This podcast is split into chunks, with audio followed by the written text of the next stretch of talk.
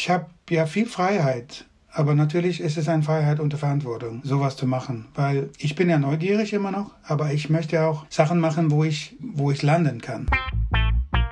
Ihr hört den Jazz Moves Schnack mit Stefanie Lottermoser und Jan Persch.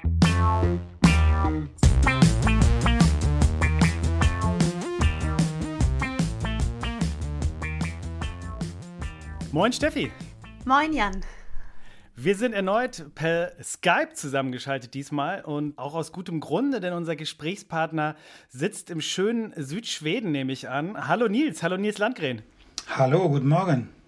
Oder du bist da im schönen Schonen, unweit des Meeres. Das ist dein Zuhause, ne? Genau, also ich wohne ungefähr 250 Meter weg vom Ostsee. Und äh, heute äh, äh scheint die Sonne das ist aber kalt, das ist richtig kalt hier. Immer. Aber warst aber du schon im Wasser heute Morgen? Nein, hast du gesehen? Ich war vorgestern im Wasser. Ja, ich habe das Foto gesehen. Ja, und ich, das war, ich habe die falsche äh, äh, Temperatur angegeben. Das war nur sieben. Ah. ähm, äh, ähm, aber das war äh, zwei, äh, zwei Frauen hat auch gebadet und die, die baden den ganzen, das ganze Jahr rum. Wahnsinn. Also den ganzen Winter haben die gebadet. Das ist, das ist ziemlich äh, Taffe Ladies. Also, Krass. Dann wird ja. man noch 100, oder? Glaubt ihr, wenn man das jeden Tag macht? So, so glauben ähm, äh, einige. Ich habe keine Ahnung, das werden wir sehen. Also ich werde nicht jeden Tag baden, aber ich mag's. Also ja. ich, ich finde es schön. Ne, du musst ja auch auf dich achten, auf deinen Körper, auf deine Lippen. Ich meine, die frieren dann ja ein. Das ist ja auch schlecht für deine Posaune. Ja, also ich habe oft auch probiert, Posaune im Wasser zu spielen. Äh, das geht, aber wenn es dann zu kalt ist, äh, wird es schwierig, weil die Lippen, die werden ja steif. Aber ich habe auch Unterwasser-Posaune gespielt. Das ist auch, das solltest du mal probieren, Steffi. Das ist nur, das, das ist ein bisschen für Saxophon vielleicht kompliziert, weil die alle, alle Klappen werden ja, gehen glaub, ja kaputt ja. wahrscheinlich. Die ganzen, die ganzen Polster saugen sich ja dann sofort mit Wasser voll. Ich glaube, das funktioniert genau. nur sehr kurz. Äh, schlechte Idee. Nils, du hast den schönen Satz gesagt, das war vor vier Jahren, als wir uns in Berlin mal trafen für ein langes Interview, hast du gesagt, die Lippen sind für den Posaunisten wie die Wirbelsäule. Es ja. ist das Rückgrat, ne? Es ist alles ja. das Allerwichtigste. Du musst es täglich pflegen und äh, darauf Acht geben, ne? Ja, jeden Tag. Also das kann ja sein, dass ich einen Tag verpasse, aber das, äh, das, also das ist, da muss ich mich selber am nächsten Tag ein bisschen bestrafen, weil sonst funktioniert es nicht. Und in diesen Pandemiezeiten ist es schwierig, erstmal die Disziplin aufzuhalten, finde ich. Und, und das muss ich ja, weil ich weiß ja, dass irgendwann passiert ja was. Und das, das passiert auch manchmal, dass wir äh, ein Streaming-Konzert oder ein, ein Solo auf eine Platte spielen soll oder was weiß ich. Und da muss man bereit sein. Und auch für den ganzen Körper. Ich meine, die, äh, meine, meine Lungen, das kennst du ja, Stefan, die Lungen, die das haben wir ja was aufgebaut, die Kapazität. Ja. Und dann, wenn wir das nicht mehr so, so benutzen und so anstrengen wie normal, dann gehen die Kapazität wieder runter. Also wir haben ja gelernt, mit die Lungenvolumen, äh, die wir haben, das äh, maximal auszunutzen. Und das ist nicht der Fall äh, momentan. Und das merke ich. Also meine Atmung ist viel schlechter. Auch ich mache Sport jeden Tag, aber das hilft auch nicht so viel. Ja. Ein Konzert mit, wenn man richtig loslegt und man hat auch äh, ein Publikum, die was zurückgibt. Ja. Dann, dann ist dein ganzer Körper ähm, fängt an, in einer total anderen Art und Weise zu arbeiten. Mhm. Und das glaube ich, das vermissen wir sehr. Ja. Ja. Du hast das schöne Wort damals verwendet, Körperintelligenz. Man braucht Körperintelligenz, gerade für die Musik, die du spielst, Nils. Ja, das ist ja so, dass man lernt ja die Muskeln, die, die beteiligt sind beim Spielen, die müssen sich ja erstmal lernen, wie, wie, was die machen sollen. Genau wie beim Laufen oder, oder egal, was wir machen als Menschen. Und das dauert ja eine Weile. Und ähm, nach, ja, wie alt bin ich? Äh, 65. Und äh, nach, nach also 50 Jahren beim, äh, beim Posaunenspielen, dann hab, da haben die Muskeln das gelernt die, die sind intelligent genug, um äh, das zu machen, was ich machen will, ohne dass ich ich muss dir was, also nichts sagen. Ich, ich kann es nur tun, weil die machen mit. Aber jetzt machen die nicht mehr mit, weil sie machen das nicht jeden Tag so, wie die gewohnt sind.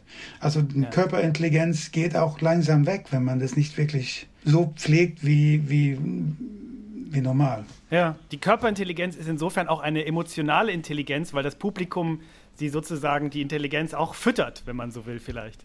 Ja, aber das ist nicht, das ist nicht, das ist keine Körperintelligenz. Das ist nur, das ist nur die Freude, die man, die, die Seele. Ja, äh, aber die Seele kennt. macht ja auch den Körper, also die hat ja einen Einfluss. Ja, ja, ja, klar, natürlich. Aber ich sehe das als, äh, das ist natürlich, das sitzt ja alles zusammen, klar.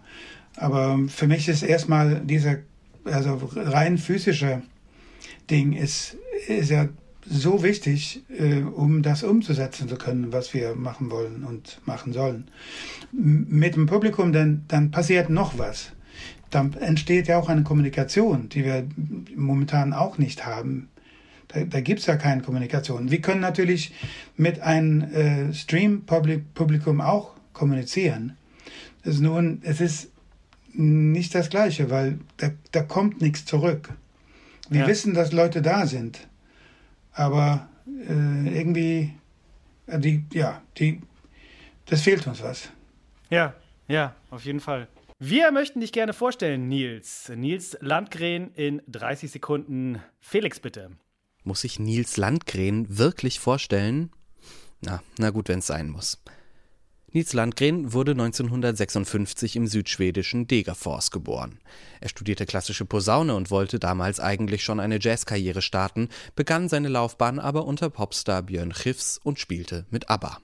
1992 dann gründete er die Nils Landgren Funk Unit und wurde einer der erfolgreichsten europäischen Jazzmusiker überhaupt.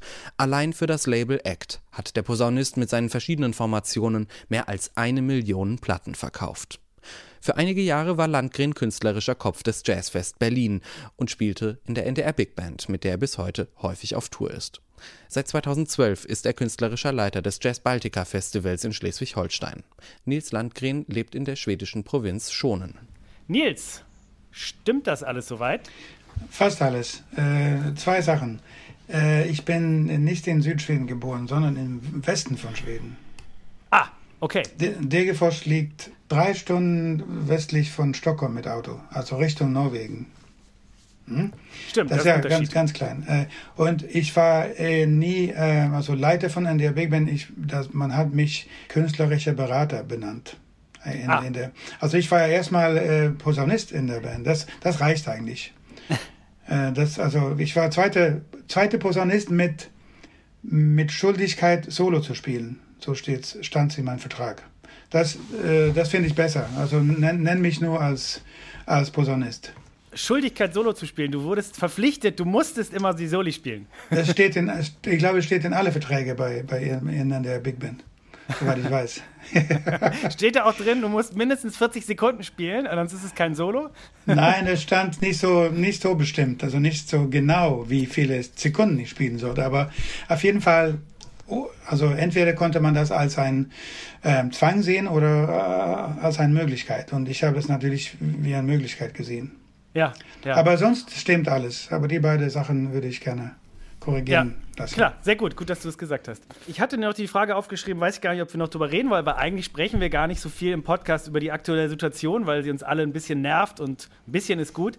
Aber ich habe mich gefragt, weil du mal geschrieben hast in einem Gastbeitrag für die Süddeutsche, hast du geschrieben, du warst seit 40 Jahren eigentlich kaum länger als eine Woche an einem Ort und jetzt auf einmal so lange zu Hause. Das hat ja auch was Gutes. Hast du was gelernt? Hast du jetzt, bist du jetzt ein fantastischer Bäcker oder Koch? Äh, ich habe versucht, Bäcker zu werden und äh, mit, mit Sauerteig und alles, aber irgendwann äh, hat es keinen Spaß mehr gemacht. Und da gibt es hier einen Bäcker, ein neuer Bäcker um die Ecke. Äh, wir wohnen ja am Arsch der Welt, aber trotzdem gibt es einen Bäcker und der macht es tausendmal besser als ich. Und äh, dann laufen wir äh, lieber vorbei und kaufen unser Brot. Und wenn ich in Deutschland bin, also das passiert ja dann, wenn wir so Streaming-Sachen machen oder so, dann kaufe ich immer Brot mit nach Hause. Weil in Deutschland gibt das beste Brot, also weltweit. Das wow. ist ja, das ist äh, so, da ist ähm, kein Zweifel. Na, und wenn das aus deinem Mund kommt, du bist ja schließlich rumgekommen um die Welt, du musst es ja wissen. Ja, also ich glaube, äh, ich habe viele, viele Länder äh, verschiedene äh, Brot und Brötchen getestet, aber da ist Deutschland Nummer eins.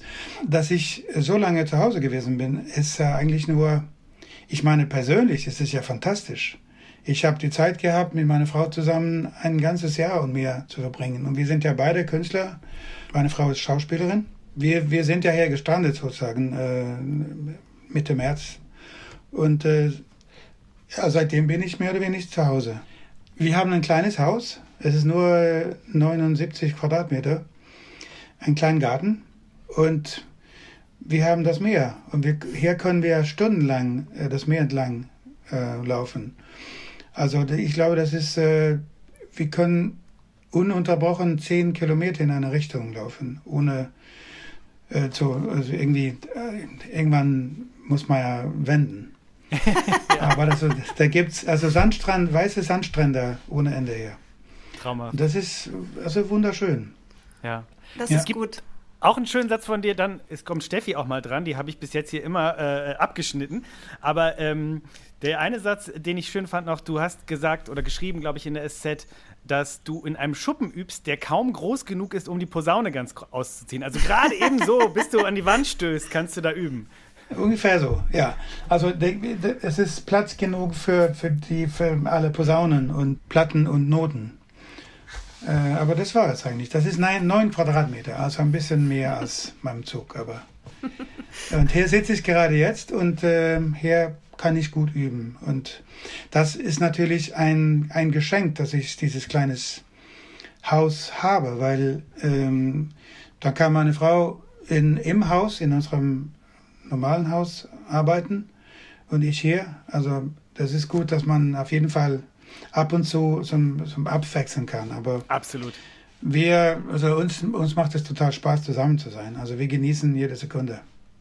Das ist schön. Zu Jans mhm. Verteidigung muss ich sagen, meine Internetverbindung ist zweimal abgebrochen, sonst hätte ich mich schon früher mal eingeschaltet. ähm, aber ich habe ich hab so viele Fragen mir aufgeschrieben, jetzt weiß ich gar nicht, wo ich anfangen soll. Was mich total interessiert, du hast ja in deiner Karriere so viele unterschiedliche Stilistiken gespielt, kennengelernt, unterrichtet, wie kaum jemand anderes im Jazzbereich. Das finde ich total großartig, auch weil man daran sieht, was für ein Rollenmodell und was für ein starkes Rollenmodell du als Instrumentalist und Sänger für Jazzmusiker bist. Und mich würde interessieren, ob auf diesem ganzen Weg, den du da bis hier gegangen bist, ob es da Stellen gab, wo Leute versucht haben, dich in bestimmte Richtungen zu drängen oder ob du immer quasi den nächsten Schritt äh, selber gegangen bist und immer selber die Impulse gesetzt hast oder ob da viel von außen irgendwie kam? Also vom Anfang an, glaube ich, die Impulsen kamen ja von Sachen, die ich äh, durch Erfahrungen gelernt habe. Als ich verstanden habe, dass ich Posaunist werden wollte, mit so 16,5 oder so, damit wusste ich schon, dass ich, ich muss Profi werden. Und mit 20 bin ich dann Profi geworden und äh, bin nach Stockholm gezogen und angefangen, da überall zu spielen, wo ich spielen dürfte. Und nach einer Weile hat es sich ein bisschen rumgesprochen, dass da gab es ein, ein, so ein, so ein äh, Dorfdepp, der Posaune spielen konnte. Irgendwann bin ich dann bei diesem, bei dieser Popstar Björn Schiffs gelandet, der gerade hinter sich ein äh, Billboard Nummer 1 hatte. Uga Chaka, Uga Chaka, ne? Genau, das habe ich dann tausendmal gespielt. und, und danach, das hat zu, zu ABBA geführt, weil die waren ja befreundet und, und, und Benny Anderson kam oft auf unsere Tourneen und hat sein äh, Akkordeon mitgehabt und hat dann so die so Afterpartys Akkordeon gespielt. Und das hat dann zu dieser ähm, kurze, sehr kurze äh, Zusammenarbeit mit ABBA geführt. Ich habe ja nur Posaune auf ein Stück gespielt, aber immerhin, ich bin der Einzige. Ja. Das hat dann andere äh, Jobs irgendwie, äh, wie heißt das, kreiert ja. oder generiert. Und äh, irgendwann kam ich zu dem Punkt, wo ich sagte, jetzt muss ich was selber machen. Und ähm, ich habe dann ab Mitte 70er Jahren habe ich viel Free Jazz in Holland gespielt mit holländischen Musikern. Anfang 80er Jahren dachte ich, ich will ja keinen Free Jazz mehr spielen, aber ich möchte gerne in die Clubs in, in Holland wieder spielen. Und dann habe ich ähm, angefragt und ich habe auch äh, gute viele wollt, wollten mich zurückhaben als mit, mit eigener Band. Da habe ich Musik, also erstmal habe hab ich die Gigs gebucht und danach habe ich Musik geschrieben und eine Band zusammengestellt. mit, mit, mit zwei Trommlern und ein Kontrabassist und ich, nur. Oh wow. Free Soul Music habe ich das genannt. Und ähm, das war so fast Free Jazz, aber mit Rhythmus. Und das war meine erste äh, eigene Idee sozusagen. Und das irgendwie hat es nicht so gut funktioniert. Und dann ging es weiter. Und viele haben mir auch äh, auf dem Weg gesagt, ey, vergiss es, das, als Posaunist, du hast keine Chance. Bleib da, wo du bist, sitz da hinten mit den anderen Posaunisten und spiel deine Stimme und halte Klappe. Mhm. Ungefähr so in die Richtung. Und ja. das wollte ich eigentlich nicht. Ich wollte testen, ob ich auch nicht was in mich hatte. Ja. Was mehr als als das. Ich meine, das ist ja, ich, das, ich meine nicht, dass es schlecht ist, in einer Band zu sitzen, ist nur, ich wollte was anderes. Und das habe ich dann, bin ich angefangen zu testen. Ein langes Antwort auf eine kurze Frage. Nein, aber so super, das ist ja total. ich finde es total spannend und ich glaube auch gerade, wir ja. haben ja sehr viele Musiker und Musikerinnen unter unseren Podcast-Hörern. Und ich glaube, als Musiker, Musikerin ist man ja immer auf der Suche und, und im Wachsen und im Schauen, was geht. Und natürlich ist es interessant, zu hören, wie der Weg dann bei jemandem wie dir war. Mhm. Und deswegen, da kann die Antwort gar nicht lang genug sein. okay. Na, ich kann ja gerne noch eine Stunde darüber reden. Aber, na, Hauptsache ist, dass ich, äh, also ich habe nie aufgegeben, auch wenn ja. es richtig, äh, also schlecht ging, wenn es, wenn niemand die Musik von mir haben wollte. Und es, es ja. war zu jazzy für die, für die äh, so Rock-Venues und viel zu rocky für die Jazz-Venues. Ja. Und da musste ich ja die Venue selber mieten, um zu spielen zu dürfen, um mhm. meine Ideen irgendwie zu testen zu können. Mhm. Ja. Und so bin ich angefangen und irgendwann fing es dann an, ein bisschen ja, besser zu laufen und ich habe mehr Aufmerksamkeit gekriegt und mehr auch, glaube ich, äh, Verständnis für äh, mein, meine Art von zu spielen und mein, meine Ideen. Ja. Aber und der Witz ist, die Debatte führen wir immer noch. Manchmal gibt es immer noch Musiker, für die zu jazzy für die Rock-Venues sind und zu rocky für die Jazz-Venues. Oder, Steffi? Ich meine, das gibt's ja, die Debatte gibt es ja irgendwie nach 40, 45 Jahren noch immer, hat man manchmal das Gefühl. Ja, die gibt es wirklich immer. Manchmal habe ich das Gefühl, Jazz ist gleichzeitig die größtmögliche musikalische Welt und manchmal aber auch die kleinste, die man sich vorstellen kann bei manchen Personen. Und ich meine, ich höre solche solche Kategorisierungen ja auch ständig, weil auch die Musik, die ich mache, ist für manche schon viel zu nah an der Popmusik, für manche mhm. dann irgendwie aber auch nicht genug. Und ach, das, da sind einfach die persönlichen Befindlichkeiten immer sehr, sehr unterschiedlich. Und ich glaube, die Kunst besteht darin, sich trotzdem nicht davon beirren zu lassen. Und eben wie Nils auch gerade gesagt hat, dass man an sich selber glaubt und an seine eigene Intuition. Natürlich mit Einflüssen von außen, die hat man ja sowieso immer, aber dass man einfach versucht, seinen Weg zu finden, trotz dem Ganzen und mit dem Ganzen. Ja, klar. Ich auf jeden Fall hätte das nicht machen können ohne Einfluss vom, vom Außen. Also auch ähm, schlechte oder negative äh, Kritiken, äh, wenn man das erstmal, man nimmt es ja erstmal sehr ernst. Ja. Äh, vielleicht ein bisschen zu ernst äh, ab und zu. Vor allem die und negativen, das, ja. Ja, ja, und das, ich meine, wenn du einen Artikel liest und du siehst ein Wort, den Rest ist positiver ja. oder ein Satz negativ ist, dann ist das nur das, was du siehst. Ja.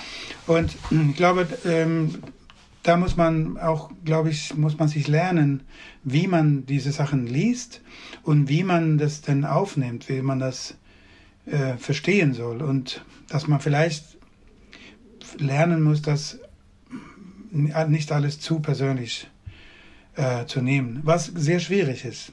Absolut. Finde ich. Und zum Beispiel, als ich anfing, zu singen habe ich ja so viel, ähm, so viel, äh, also Scheiße habe ich nie in, in, in Zeitungen gelesen von so Jazzkritiker, die mich damals kritisiert haben. Und das hat dazu geführt, dass ich aufgehört habe zu singen und also viele Jahre. Mhm. Äh, aber irgendwann kam ich zu dem Punkt, wo ich dachte, ey, also ich möchte ja gerne noch eine Stimme haben und ich möchte gerne auch gerne noch ein, ein, eine Geschichte erzählen können mit Text auch da bin ich wieder angefangen und seitdem, Leute können ja, was sie wollen denken. Die haben auch den Rest, äh, den Recht, was die wollen zu denken. Das ist auch okay. Ja. Und die, das, die, manche mögen das und manche nicht. Und, und damit muss ich einfach leben. Hm. Ich finde, du hast jede Menge Blue-Eyed Soul in der Stimme. Ich finde, das kann man einfach so mal sagen. Das kann man mal sagen. Ist äh, schon für einen schwedischen weißen Sänger ist das schon ziemlich beachtlich. Ich meine, das weißt du. Du hast mittlerweile das Selbstbewusstsein. Aber das, so kann dann auch wirklich nicht jeder singen. Nee, sicher nicht. Und das ist einfach, ich bin ja mit dieser Art von Musik aufgewachsen, erstmal. Und zweitens, ich glaube, ich kann nur singen, so wie, wie ich bin als, als Mensch. Und das, das ist dann durch alle Erfahrungen, die ich über die Jahre gemacht habe, bin ich dann hier bei dieser Art von Singen und Spielen und dieser Art von Musik gelandet. Und ich finde, ich habe ja viel Freiheit aber natürlich ist es eine Freiheit unter Verantwortung, sowas zu machen, weil ich bin ja neugierig immer noch, aber ich möchte auch Sachen machen, wo ich, wo ich landen kann, wo ich, äh, wie, wie sagt man das auf Deutsch? Also wo ich beerdigt, nicht beerdigt, sondern wie heißt es denn? Also du dich geerdet fühlst, du ja, geerdet, fühlst? Ge ja, ja, genau. Also ja, genau. beerdigt das ein bisschen zu früh. also manchmal ist es mit diesen äh, Präpositionen auf Deutsch, es äh, macht ja. es schwierig, weil wir haben die nicht. Also und wenn wir die haben, denken wir ja dann nicht nach, weil das, das ist ja halt so. Das haben wir, haben wir vom Anfang an gelernt. Das macht ja. den Charme aus. Wir hatten ja auch schon Martin Tingwall hier, mhm. ähm, auch so ein Lieblingsschwede von mir. Ähm, da gibt es auch mal lustige Sachen, die der sagt. Der, nee. Dein Deutsch ist eigentlich ungefähr so gut wie das von Martin Tingwall. Martin lebt schon seit 25 Jahren ohne Unterbrechung in Hamburg und nicht nur wie du ab und mhm. zu in Hamburg. Du bist ja nur ein paar Mal im Jahr hier. Ja. Er ist immer hier. und er hat ja auch diese äh, kleine südschwedische Akzent. Die ah. habe ich nicht. Das stimmt, das klingt doch mal ein bisschen anders. ja, ja. Sprichst du eher Hochschwedisch, Nils? Nein, ich habe Dialekt. Also ich habe meinen okay. Dialekt von, von wo ich geboren bin. Also, aber das ist natürlich ja. ein bisschen so geschliffen, ein bisschen so verfeinert, weil sonst würden die Leute wahrscheinlich mich nicht verstehen. Also zum Teil auf jeden Fall. Ich habe gelernt, so zu sprechen, dass Leute mich verstehen können, aber mit, mit einem ganz deutlichen Dialekt. Eine Sache, die ich gerne fragen möchte, die mir aufgefallen ist, dass du ja einer von sehr wenigen, mir zumindest bekannten Jazzmusikern bist, die einen sehr starken Fokus nicht nur auf Unterstützung anderer Musiker, aber auch generell Menschen. Ich meine, du unterstützt ja auch Ärzte ohne Grenzen schon sehr lange, aber dass du sehr stark Frauen im Jazz empowerst und förderst. Und ich wüsste gerne, woher, woher das kommt. Und ich finde das toll. Danke. Äh, das kommt, äh, glaube ich, davon, dass ich ja über die Jahre gesehen habe, wie viele gute Musiker es gibt, Musikerinnen es ja. gibt. Und äh, dass die nicht so viele Chancen haben und wenn man keine Chancen hat, ist es schwierig, sich, sich zu entwickeln. Ja. Also man muss gesehen werden, man muss eine, die Möglichkeit haben, was aufzubauen. Man muss eine Bühne haben, um gesehen zu werden, um besser zu werden zu können. Und ich meine, das geht ja auch schnell, wenn man, wenn, wenn man die Chance hat, vor ein Publikum zu spielen zum Beispiel.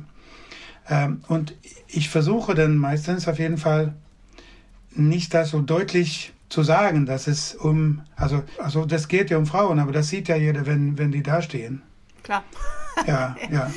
Und, und äh, deswegen, ähm, ich finde es nur gut, ich möchte die gerne als, als Musiker, Musikerin in erster Reihe vorstellen und, und den Rest zeigt, zeigt sich von sich selber.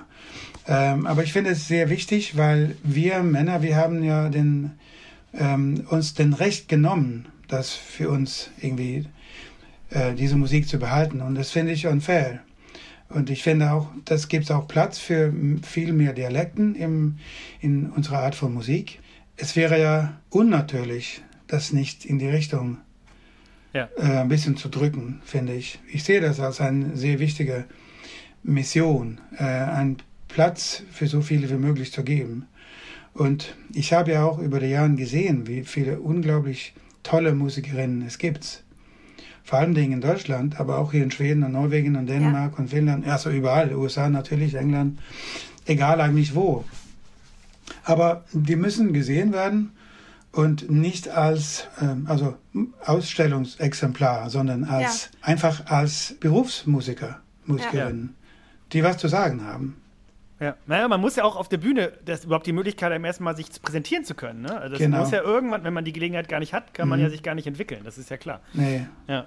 Und Ja. natürlich ist es ja, wir haben ja äh, Generationen gehabt, um, um, um unsere Art von zu spielen äh, zu lernen. Und bei Frauen gab es die Möglichkeiten nicht so lange, aber die Entwicklung geht ja mit ähm, rapiden Geschwindigkeit. Ja.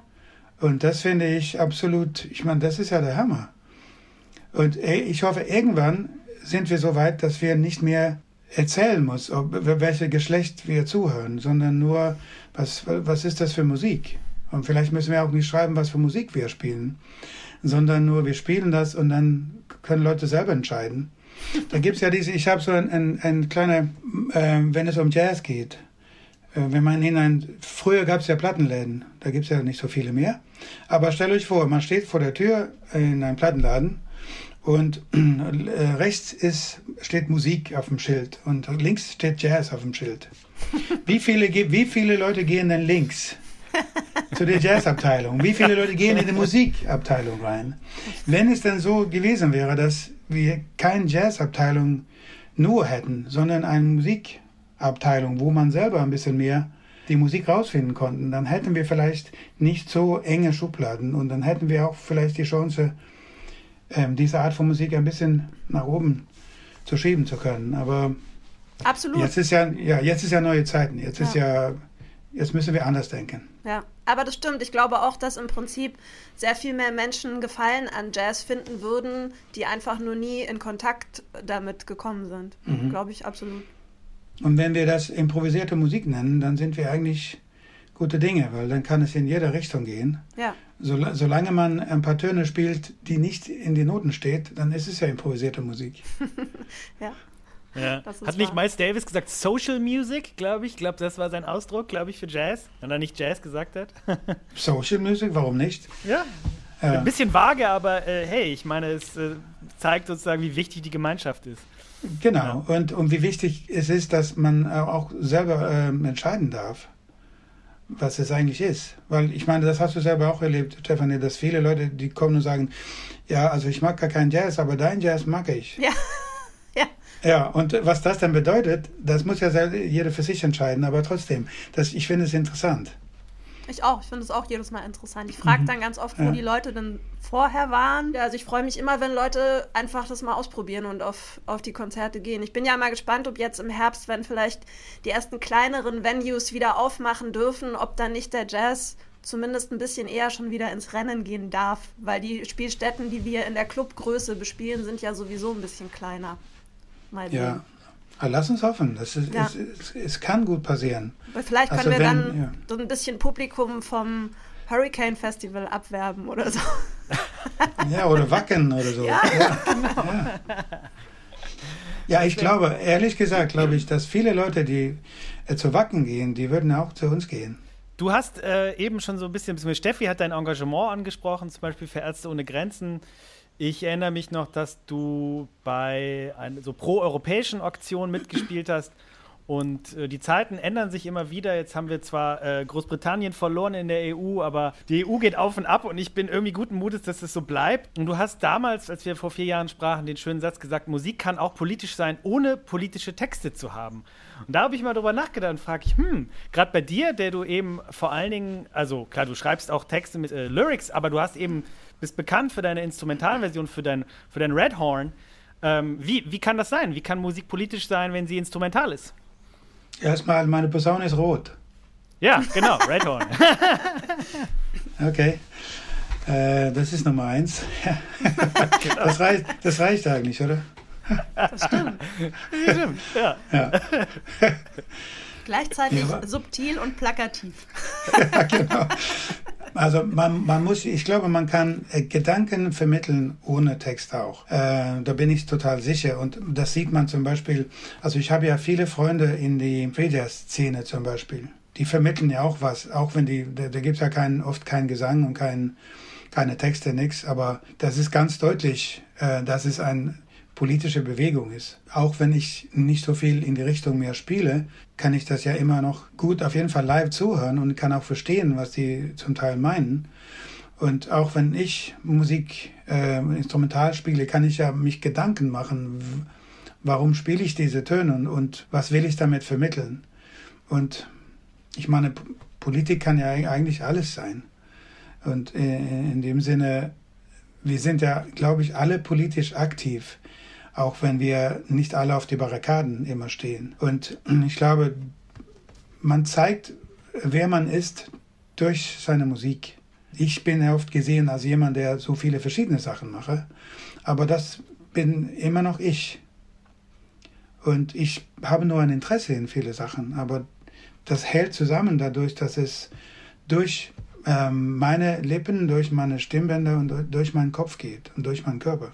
Ja, das ist wahrscheinlich schwer zu beschreiben. Ich meine, natürlich, die Persönlichkeit drückt sich immer in der Musik aus. Natürlich, wie kannst ja. du das, wie, wie kann es nicht so sein? Klar, also es wäre komisch, wenn jemand, der anti-Europa ist, Andererseits, genau, es gibt wahrscheinlich, vielleicht gibt es auch Nazis, die deine Musik hören. Ich weiß es nicht. Ich hoffe nicht, ich wünsche es ihnen nicht, aber wer weiß. Vielleicht, vielleicht ist es auch gut. Vielleicht, wenn du Nazi bist und hörst Nils Landgren, vielleicht hörst du auch auf, Nazi zu sein. Ich weiß es nicht. ich auch nicht. Also meistens treffe ich nicht so viele. äh, auch wenn die, die, da gibt es ja einige hier in unserer Gegend. Also das Braune rennt ja irgendwie äh, nach Süden, sozusagen, in jedes, jedes Land. Hm. Äh, ein bisschen, äh, auch wenn es im Norden äh, auch gibt. Aber es kann gut sein. Also ich, nächstes Mal, wenn ich jemanden treffe, äh, dann würde ich fragen, ob, ob er oder sie meine Musik mag. genau. Oder was ich tun kann, um, um, um die äh, in die Richtung zu, zu, zu bringen. Eben, ich glaube im Zweifelsfall, man ist ja immer als, als die Person mit den Ansichten, für die man steht, auch auf der Bühne. Ich glaube, im Zweifelsfall kommt es vielleicht darauf an, dass wenn man in eine konkrete Situation gerät, wo es gefragt ist, dass man auch verbal ein Statement dazu abgibt, dass man dann was sagt. Aber natürlich ist genau. man sonst auch ja irgendwie immer mit den politischen Ansichten, die man hat, unterwegs und im Zweifelsfall scheinen die auch durch. Aber eben, wenn dann mal konkret eine Situation entsteht, wo man was sagen muss, finde ich es wichtig, dass man was sagt, was du ja sicherlich auch machen würdest. Mhm. Aber sonst ist man ja, also sonst würde man sich ja ständig verstellen, wenn man versuchen würde, es jedem recht zu machen und alle, alle Hauptsache, die Leute kommen auf die Konzerte. Das ist ja eine, ein anderer Weg. Also ich, also ich würde sagen, dass ähm, wir sind ja in erster Reihe ähm, musikalische Botschafter. Ja. Und durch diese Botschaft können wir auch natürlich ein, ein menschliche Botschaft äh, rüberbringen. Und das, glaube ich, ist das Allerwichtigste. Dass wir als Musiker und Musikerinnen zeigen, dass wir wir sind äh, also Humanisten und wir sind Leute, die, die für gute Sachen sind, ja. nicht gegen. Und es fängt ja schon an, wie man, als, wie man als Band auf der Bühne zusammen ist und zusammen agiert. Da geht das ja genau. schon los. Was ich bei ja. dir auch total schön finde, du bist ja wirklich auch schon ewig in den gleichen Besetzungen unterwegs. Sowohl bei Christmas with My Friends als auch in der Funk Unit seid mhm. ihr ja über Jahrzehnte hinweg ja. schon in der gleichen Besetzung. Das finde ich auch sehr, sehr schön, das von außen zu sehen. Echt? Ja. Ja, das, das freut mich. Ähm, ich finde, wenn man ein Team hat, die funktioniert, warum soll man das denn ändern? Wenn Klar. man sich gut versteht, wenn man sich menschlich und musikalisch gut versteht, dann, dann äh, glaube ich, dann soll man weitermachen. Ja. Ich habe noch eine ganz kurze letzte politische Frage, weil du auf deinem neuen Album Funk is My Religion kommt Ende Mai ein Song heißt, der heißt Kamala, unzweifelhaft benannt nach Kamala Harris, der Vizepräsidentin der neuen der USA.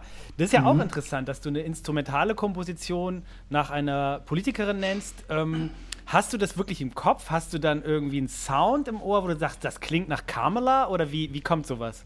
Also ich habe keine Ahnung, wie Kamala klingt, außer wie, wie sie klingt, wenn sie spricht natürlich.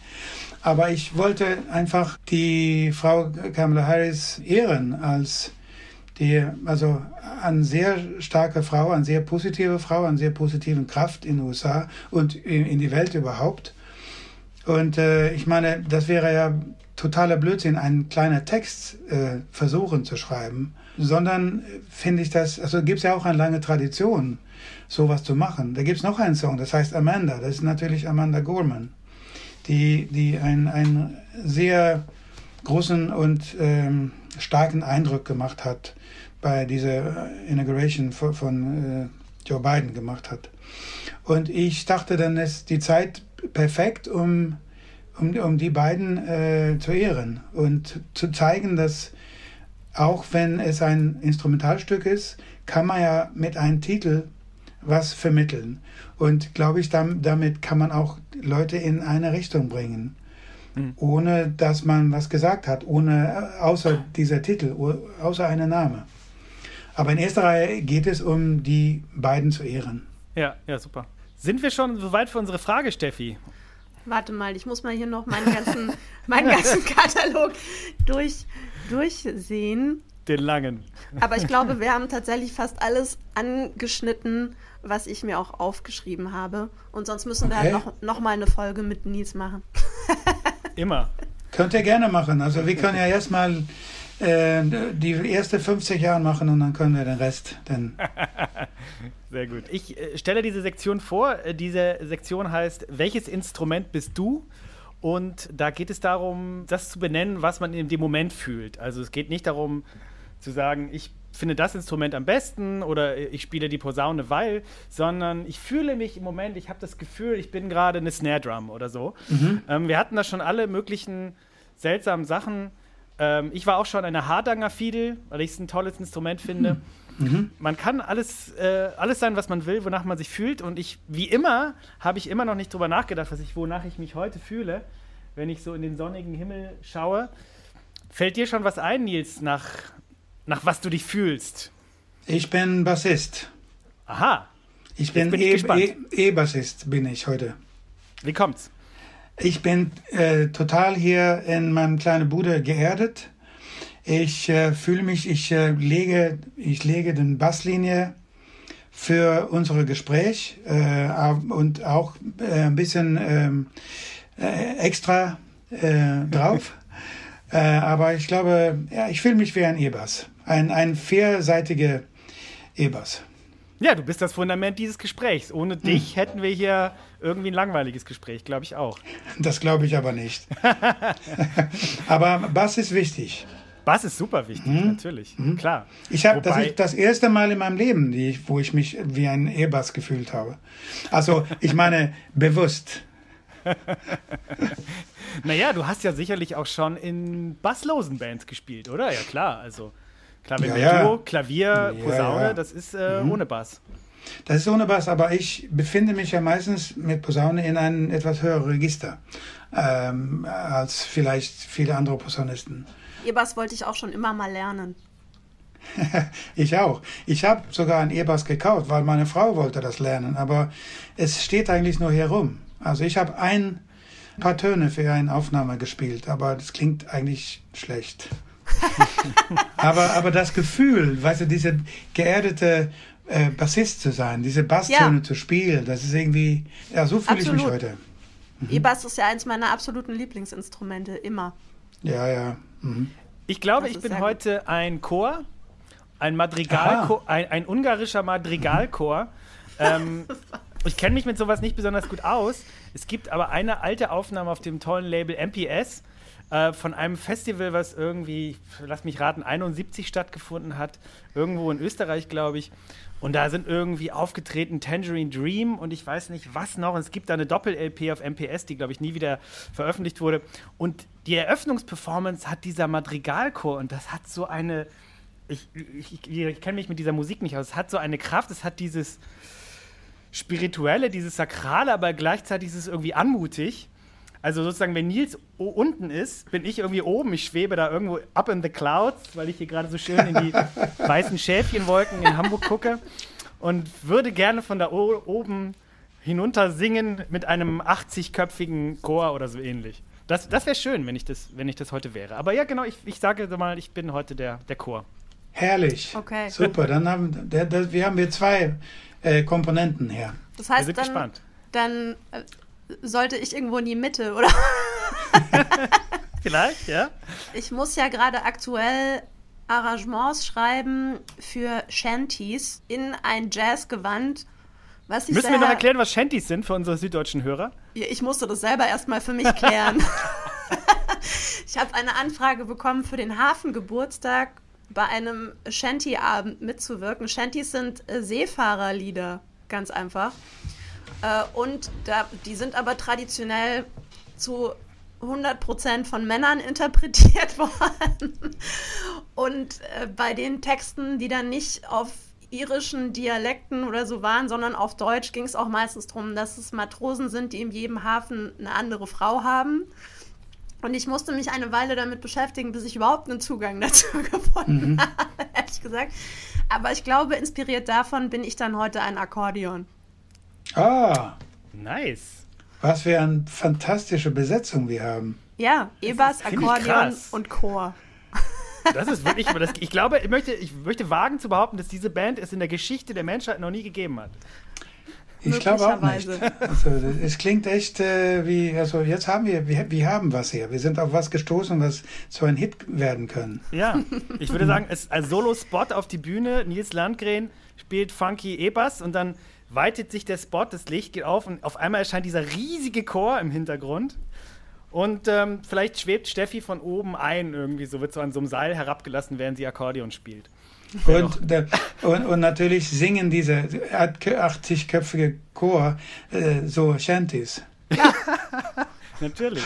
Klar, da gibt es ein, ein uh, unerschöpfliches Repertoire. Ich, ich kenne ja nur so, solche Lieder wie Seemann, und solche lass, lass das träumen. Ja. ja. Das ist sing mal weiter, Nils, bitte. Sing mal weiter, bitte. Aber ich, ich kann den Text nicht. Es, wie ist es? Komm mal wieder. Es ist auch. Ach so, Junge, nee, das ist ein anderer. Seemann, ähm, lass das träumen. Ja, ähm, genau. Irgendwann kommt dann, deine ah. Heimat ist das Meer, deine Freunde sind die Sterne.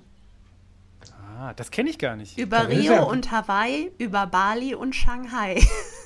Das ist ja sehr poetisch. Unter anderem von, äh, von Lale Andersen wurde das, ähm, wurde ah, das ja. gesungen. Ich Aber mich an der Ecke steht ein Junge im Tüdelband, ist kein Shanty, oder? Das ist einfach nur so ein norddeutscher, so, so, so ein Platt, plattdeutscher Aber das, also es gibt unterschiedliche Shanties und da gibt es dann auch wirklich die Hamburger Fraktion mhm. und da zählt dann das Tüdelband wiederum, glaube ich, auch dazu. Aber da könnte ich mich jetzt nicht drauf einschwören, weil dafür beschäftige ich mich noch zu kurz damit. Sag mal, ist die Lala Andersen, kam sie aus Norddeutschland oder? Das äh, weiß ich ehrlich gesagt nicht. Weil wir hatten, wir hatten einen, so, so eine Schellackplatte zu Hause. Ah. Mit ähm, ähm, Unter die Laterne. Genau. Das hatten wir. Mhm. Ja, Lilly Marleen war ihr, ihr ja, größter, genau, das hatten wir, ja. ihr größter Hit. Ja, genau. Sehr schön, Nils, tausend Dank. Äh, wir freuen uns auf deine Shanty-Platte und auf unsere gemeinsame Shanty-Platte. Ja. das wäre klasse. Ja. Und alles Gute für das neue Album. Ich freue mich schon drauf. Dankeschön. Ich auch. Also ich, ich bin gespannt, wie das äh, aufgenommen wird, wie, wie, das, wie Leute das sehen und hören werden. Ich hoffe, dass es gut ankommt. Vielen Dank, Nils. Vielen Dank. Alles Gute. Ja, danke, danke, für die Einladung. Ciao. Mach gut. Gerne. Tschüss. Tschüss.